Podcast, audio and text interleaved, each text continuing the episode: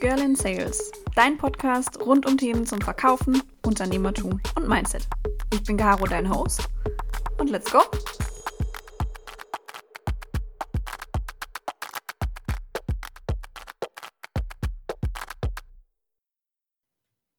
Hallo meine Lieben.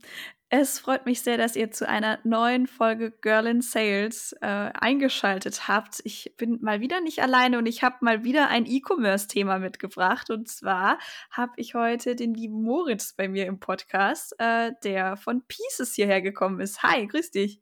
Hi, danke erstmal für die Einladung schon mal an der Stelle und hallo an alle Zuhörer.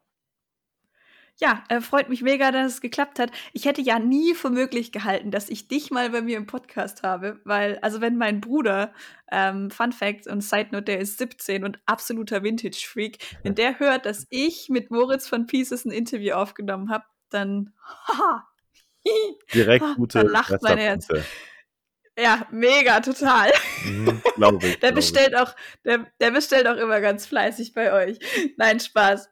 Ähm, es, es soll jetzt heute tatsächlich einfach mal so um dieses Thema gehen, wie mache ich denn eigentlich mit, mit, mit alten Klamotten Geld? Weil, und, und, und wie baue ich das eigentlich alles auf? Weil ich bin ehrlich mit dir, ich habe auch einen Kleiderkreisel-Account und ich habe auch schon bei eBay Kleinanzeigen so Klamotten verkauft.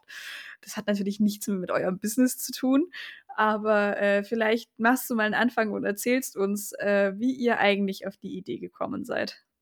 Du sagst schon direkt. Also ich meine, bei uns hat es genauso angefangen. Wir hatten auch einen äh, eBay Kleinanzeigen-Account beziehungsweise einen äh, Kleiderkreisel-Account. Den haben wir damals dann äh, zusammen direkt gemanagt. Also ich mache es ja nicht alleine, ich mache es mit dem Leon zusammen. Wir kennen uns mhm. schon seit der fünften Klasse und es ist dann so aus der Schule raus entstanden, das ganze Ding. Und ähm, ja, im Prinzip, das war ganz ähnlich wie bei dir wahrscheinlich. Wir haben auch einen Kleiderkreisel-Account einfach gehabt sind in die Läden gegangen, in die Secondhand-Läden hier bei uns in der Umgebung und ähm, haben die dort dann wieder verkauft, natürlich für ein paar Euro mehr, haben auch einige Sachen behalten und so weiter, aber im Endeffekt ist es genauso entstanden.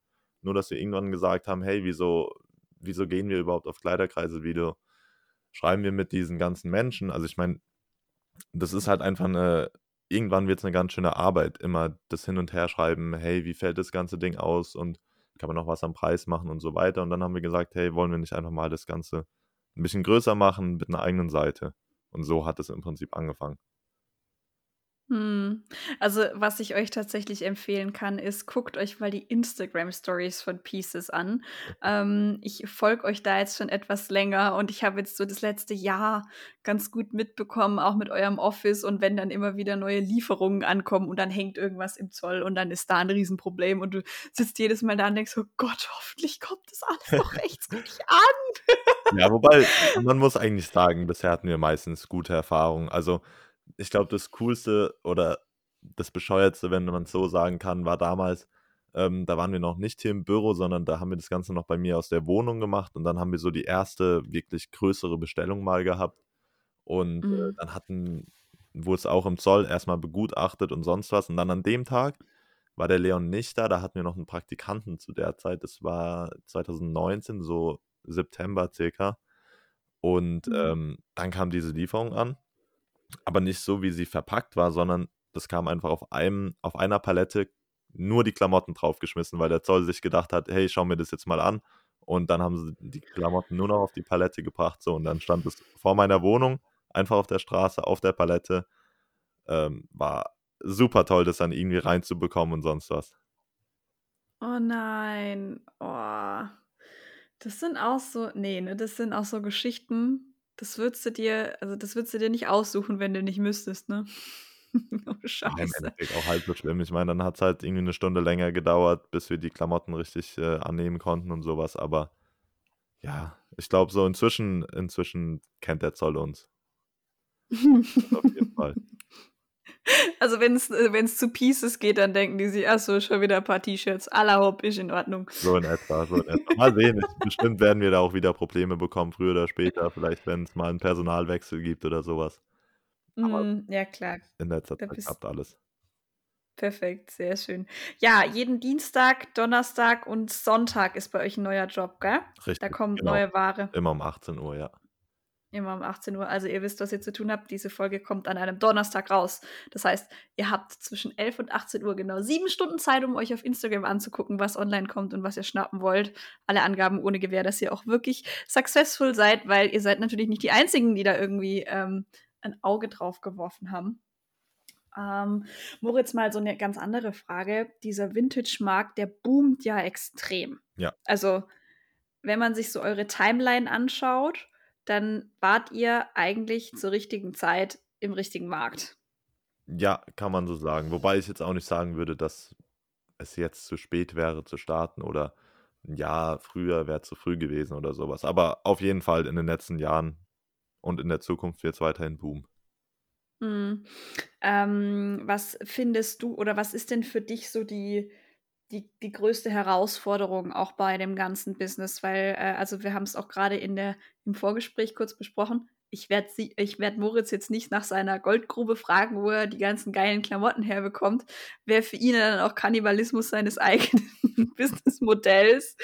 Ähm, aber was, was sind denn da so Herausforderungen, an die ihr manchmal stoßt? Weil so ein gefaktes Bandshirt zum Beispiel aus den 70ern, das kann man ja nicht verkaufen. Also ich habe es gerade aufgerufen, mir, mir, lacht da so ein Metallica-Shirt entgegen.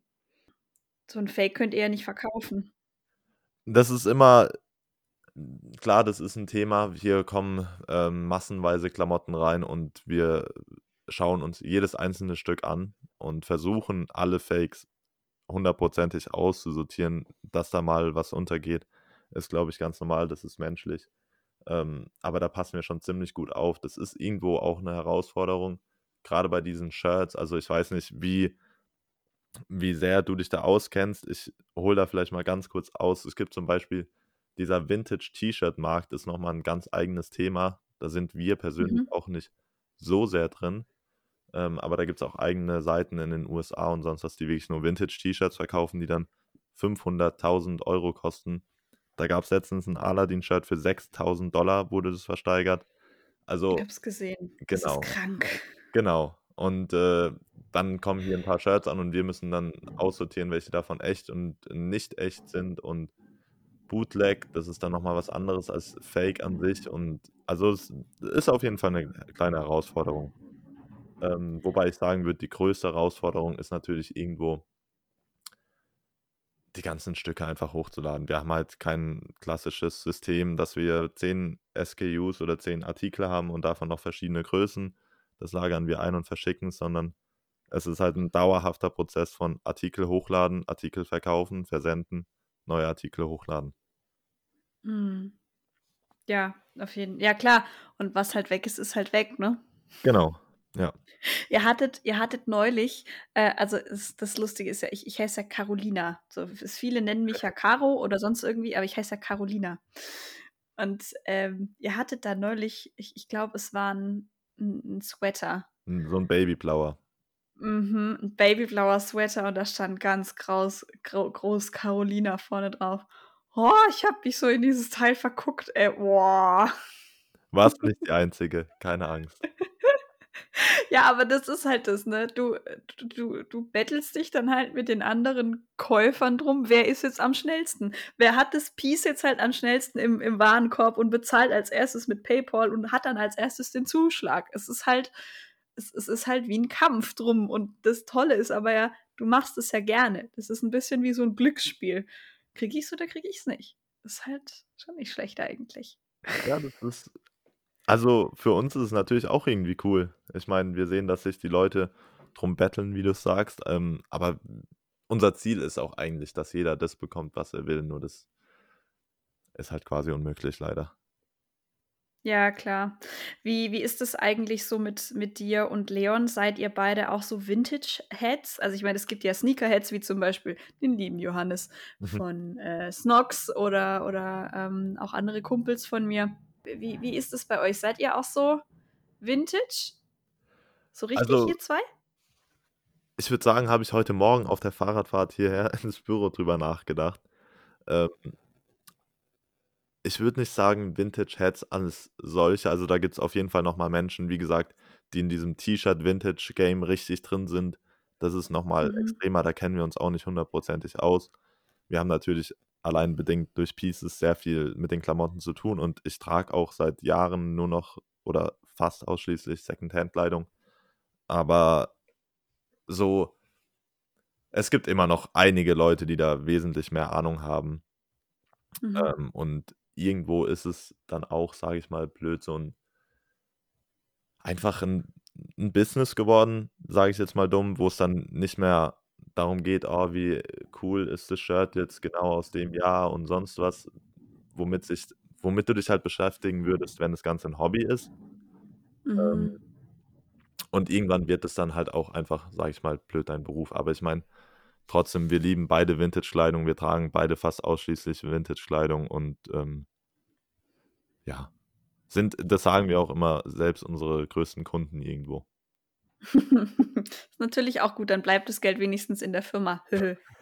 wie, wie ist es denn, ähm, also bei einem normalen, also ich weiß, im, im, im Clothing-Bereich, also so in der Bekleidungsindustrie ist das immer alles ein bisschen anders ähm, oder ist auf jeden Fall nicht so wie bei einem Tech-Startup oder was, was eine Dienstleistung ist tatsächlich. Aber wie war das denn bei euch am Anfang? Also man braucht ja eine gewisse Menge an Startkapital, gerade wenn es eben darum geht, so viele Pieces wie nur möglich einzukaufen, damit ihr eben nicht nach drei Stunden einen leeren Online-Shop habt. Ähm, habt ihr da irgendwie Geld eingesammelt am Anfang? Nee, also ehrlich gesagt war das relativ also da hatten wir auch einen einfachen Start, muss man sagen. Wir haben Mhm. damals, ich glaube, jeder 700 Euro investiert, als wir beide 17 waren. Ähm, da waren wir in der 11. Klasse, beziehungsweise ich noch in der 10., er in der der Leon in der 11. Und, ähm da haben wir erst ein Amazon FBA-Business gemacht, und zwar mit Fitnesshandschuhen.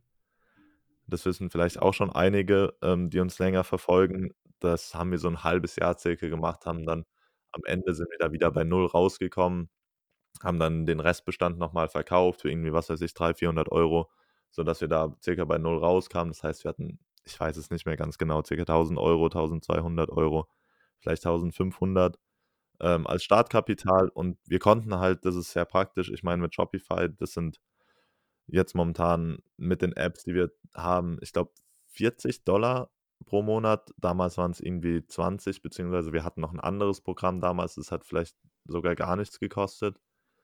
Ähm, kann ich nicht mehr ganz genau sagen. Das heißt, wir hatten eine kostenlose Website und äh, konnten halt dann für, diese, für dieses Budget, das wir hatten, Klamotten kaufen, sind dann in die Secondhand-Läden und haben halt für 5 bis 10 Euro pro Stück äh, erstmal eingekauft. Ich meine, das reicht ja erstmal so für den Anfang. Wir haben das sehr, sehr hm. gestartet das heißt, da hatten wir Glück, dass wir nicht irgendwie direkt als äh, Startkapital 100.000 oder was auch immer gebraucht haben.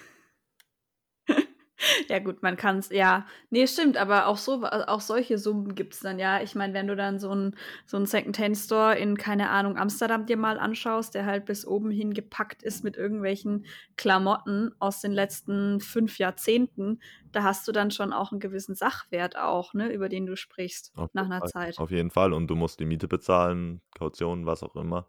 Also wir hatten da auf jeden Fall ziemlich Glück und dann haben wir das halt noch aus meinem Kinderzimmer gestartet. Das heißt, wir hatten einfach anfangs keine Kosten. Hm. Wie ist denn das? Ihr seid ja relativ jung schon Gründer geworden. Also ich habe mit 17 noch kein Amazon FBA betrieben. Ich wusste gar nicht, dass es sowas gibt. Ich kannte Amazon und denen habe ich auch sehr viel Geld jeden Monat bereitwillig gezahlt von meinem Praktikantengehalt bei Jung von Matt. Aber ähm, ja, wie, wie war das so, damals so ganz jung zu gründen? Also, ich meine, ihr seid jetzt alterstechnisch, glaube ich, in etwa so alt wie ich. Ich bin 22. Ja, genau. Nee, sorry, beide ähm, 22. Ich hatte ja letztens Geburtstag. ja, genau. Alles Gute noch nachträglich auf dem Weg. ähm, nee, wie war das denn damals? Also, weil ihr hattet ja dann auch letztes Jahr irgendwann im letzten Quartal, glaube ich, die offizielle Gewerbeanmeldung, ne? Da war da, glaube ich, also da habt ihr die GmbH eintragen lassen, oder wie war das? Genau, also die Gewerbeanmeldung als solche haben wir 2017 gemacht. Das war damals mit den Handschuhen und jetzt ähm, zum 1.2. werden wir offiziell eine GmbH. Yay! Ja, halt ein großer Step, hat jetzt auch lange gedauert, also von einer GbR in eine GmbH äh, zu sich umzufirmieren, empfehle ich keinem.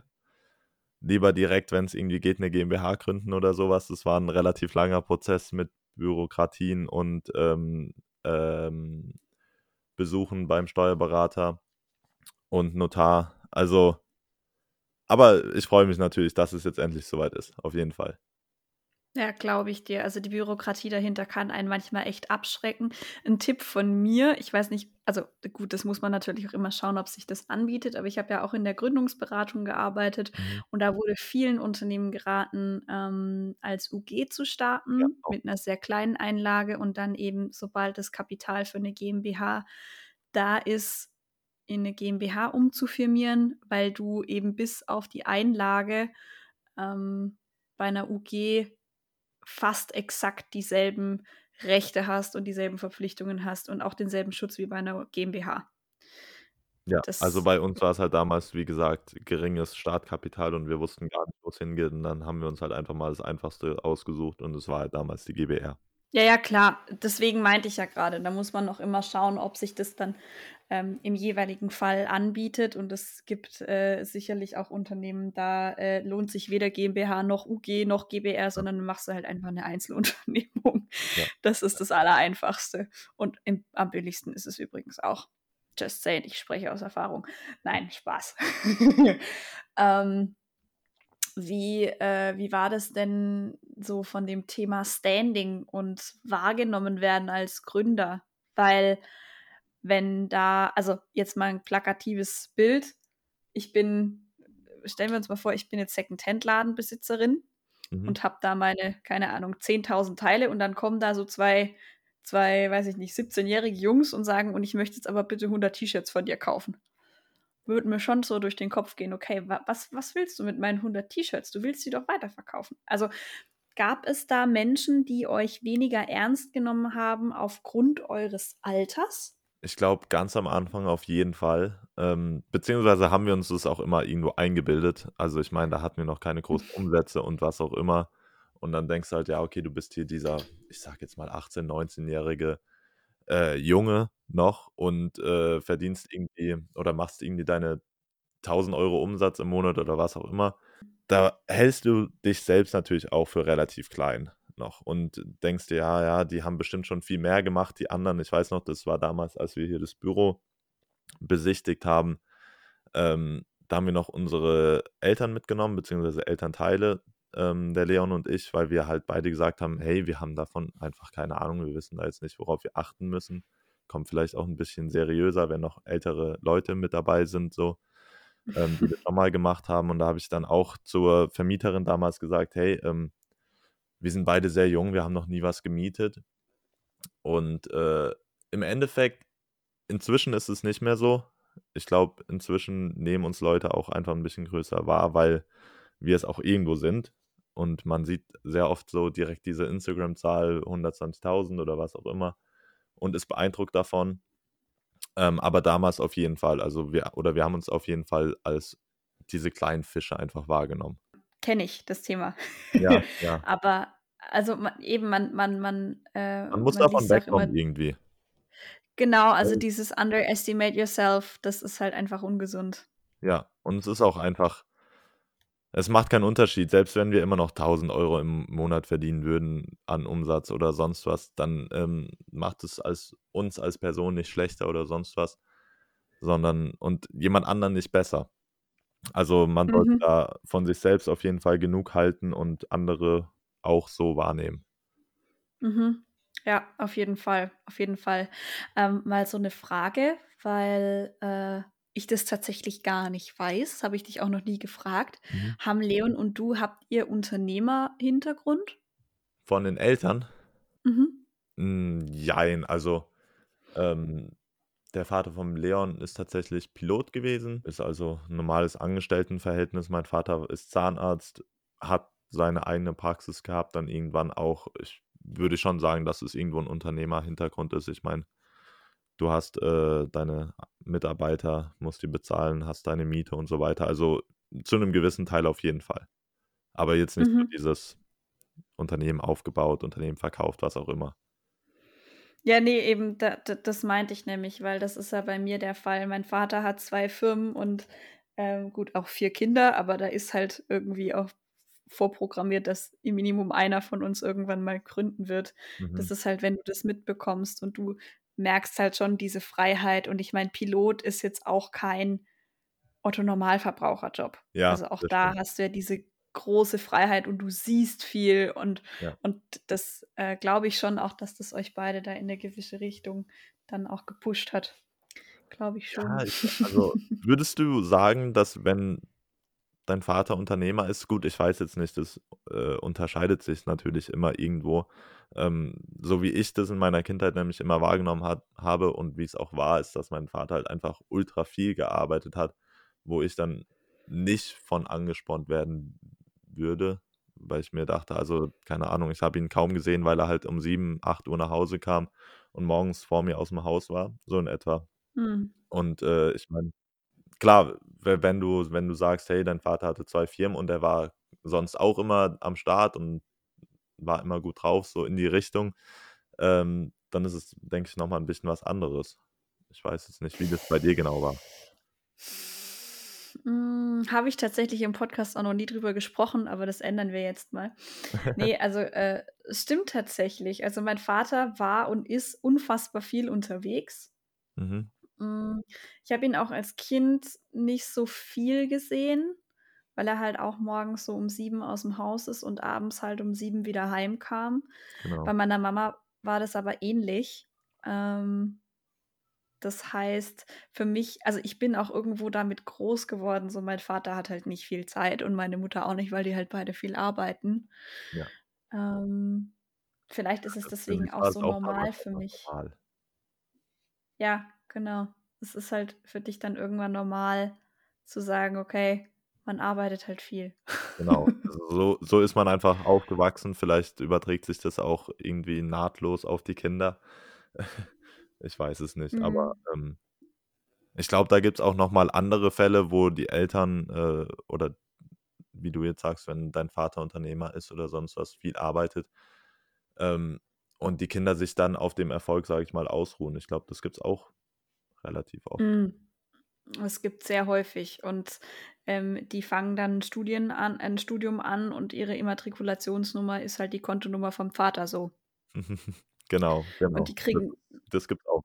Ja, und die kriegen dann ein Mini zum 18. und äh, ein Pferd zum 20. und einen eigenen Trustfonds zum 21. und keine Ahnung. Ja, klar, das gibt's auch leider.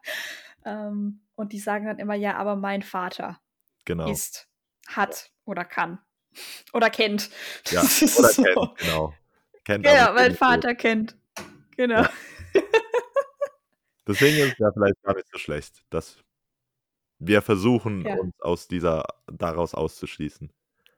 Ja, finde ich auf jeden Fall sehr gut. Und das macht euch auch irgendwo, ich weiß nicht, ihr seid halt, es gibt so einen neuen Typus an Unternehmer, habe ich so das Gefühl, der sich in den letzten paar Jahren so rauskristallisiert. Und das sind halt diese jungen Menschen, also gerade so in unserem Alter, die das einfach machen die es einfach machen wollen. Also die auch ohne Erwartungen von den Eltern da irgendwie rangehen, sondern die halt sagen, hey, ich habe eine geile Idee, jetzt mache ich das einfach mal.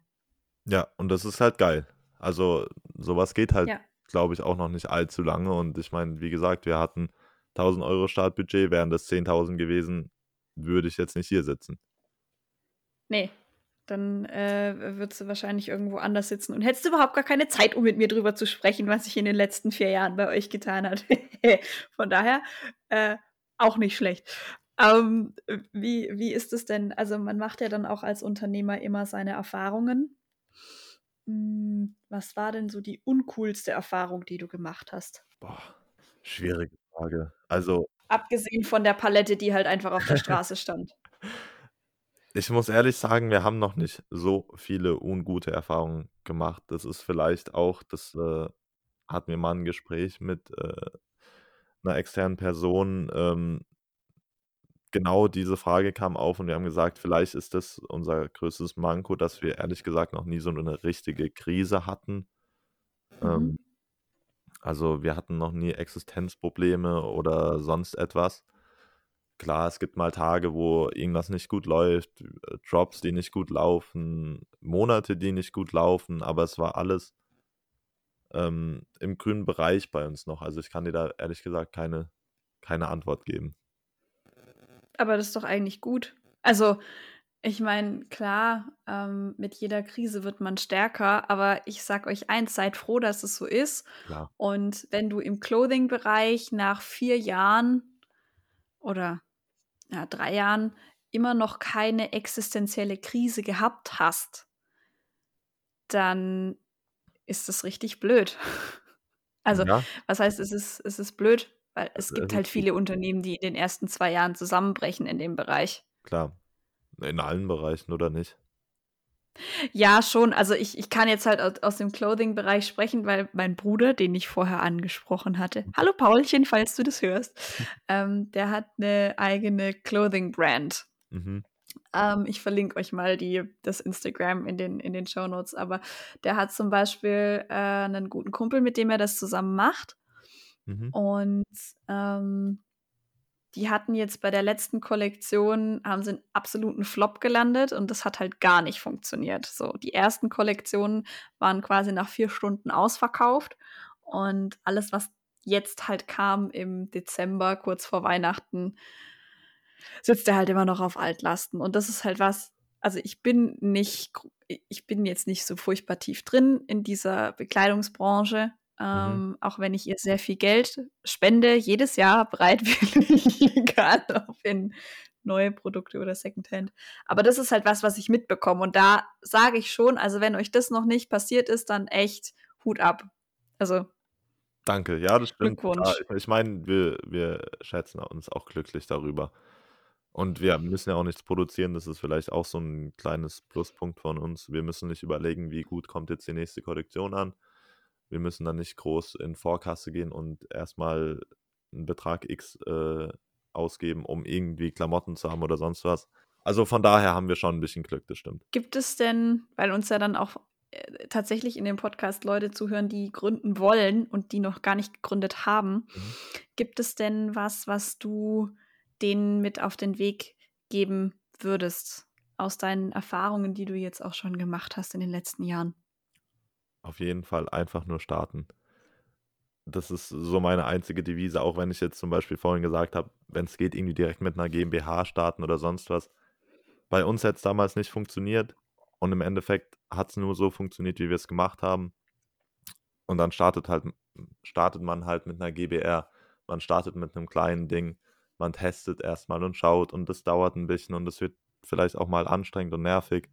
Aber wenn man immer nur drüber rumredet und was weiß ich, dann wird nichts draus. Da haben wir auch einige Kollegen, die uns irgendwie um Rat gefragt haben und sie wollen die und die Marke anmelden und waren dann beim Markenanwalt und sonst was. Mein Gott, wir haben äh, abends über den Namen Pieces geredet. Zwei Tage später war die Webseite online. Wir wussten nicht, ob es irgendwie der Name schon angemeldet sei oder sonst was. Das kann man sich im Nachhinein auch nochmal überlegen. Dann nimmt man halt einen anderen Namen nach einem Jahr oder sonst was, wenn man da Probleme bekommt. Aber man muss einfach mal starten. Das würde ich auf jeden Fall allen mitgeben. Ja, ja, also es ist ein sehr, sehr wichtiger Tipp und das ist auch was, was irgendwie so gut wie jeder Gründer bisher gesagt hat, weil es halt einfach so wahr ist. Wenn du eine Idee hast und Bock auf was hast, dann fang einfach damit an. Ja. Wir Deutschen tendieren halt dazu, immer alles durchzudenken und durchzuanalysieren und das ist halt, wenn man das zu lange macht, dann kann es halt auch irgendwann mal zu spät sein. Das stimmt schon. Ich glaube, sonst äh, denkt man zu lange drüber nach und klar, dann findet man auch einige Negativpunkte und dann fokussierst du dich auf die negativen Punkte und dann ist eh schon vorbei. Ja, stimmt. Und das ist nicht gut. Das ist ungesund. Ja, auf jeden Fall, auf jeden Fall. Und dann, wie gesagt, einfach mal starten. Natürlich setzt es auch irgendwo voraus, dass es ähnlich wie bei uns ist, dass man keine 10.000, 20.000 Euro Startkapital braucht. Wenn das der Fall ist, dann sieht es natürlich wieder ein bisschen anders aus. Dann muss man vielleicht überlegen, wie kommt man erstmal an dieses Geld ran hm. und muss vielleicht ein bisschen was planen. Ähm, aber ansonsten, immer wenn es ein relativ niedriges Risiko ist und der, das Risiko vor allem Zeit und ähm, ja, vor allem Zeit ist, dann macht man das einfach. So war es bei uns auch mit den Handschuhen. Ich meine, wir haben daraus eigentlich, eigentlich an sich nichts gewonnen. Aber Erfahrungen damals. Und wir haben schon die ersten Erfahrungen gesammelt, haben gemerkt, wie läuft das Ganze, hatten ein paar Erfahrungen mit Werbung, mit E-Commerce und so weiter. Und damit konnten wir schon was anfangen. Ja, also sehr, sehr wahre Worte. Ähm, bevor äh, du auch noch mal ein bisschen Eigenwerbung machen darfst, jeder meiner Podcast-Gäste muss ja eine Empfehlung mit abgeben zu einem Buch, einer Serie, einem Film, die ähm, ihn inspiriert haben oder hat. Hast du sowas denn auch für uns? Oh, geht auch eine Person? Klar. Dann würde ich zwei Personen nennen. Ähm, ja. Kennen wahrscheinlich auch sehr viele, ist jetzt kein Geheimtipp, aber einmal Gary Vaynerchuk, weil ich den einfach früher mit 16 auf dem Weg zur Schule als Podcast gehört habe und daher so ein bisschen diese Mach-Mentalität habe, weil er mhm. auch immer sagt, einfach machen. Und äh, dann jetzt, was vor allem aktuell noch aktueller ist, ist vorhin schon angesprochen, Johannes Kliesch, äh, der Johannes von Snox, ähm, weil er einfach das Ganze mega authentisch und cool rüberbringt, auch ehrlich ist und ähm, ja, man, ich finde, wenn man täglich seine Stories auf Instagram sieht, bekommt man einfach Bock, was aufzubauen. Ja, stimmt. Das ist so dieser, dieser Funke, der halt überspringt und egal was ist, also wer es nicht weiß, äh, Snox ist äh, Marktführer in Deutschland äh, online, was äh, Boxershorts und Socken angeht. also auch total basic eigentlich. Und Johannes ist äh, Gründer von, von Snox zusammen mit seinem Cousin, dem Felix. Und die machen gerade das Snox Café. Genau. Und auf der Baustelle, genau, auf der Baustelle ist andauernd irgendwas los. Ja. Andauernd läuft irgendwas schief und er ist halt trotzdem mega gut drauf. Deswegen äh, ähm, verlinke ich euch das mal in den Show Notes, dann könnt ihr da mal reinhören. Und ja, äh, Moritz, gibt es denn noch irgendwas, äh, wie man euch erreichen kann, wenn man Bock hat, bei Pieces einzukaufen? Findet ihr natürlich den Shop auch in den Show Notes. Aber äh, wie kann man sich bei dir melden, wenn man sich mit dir austauschen möchte?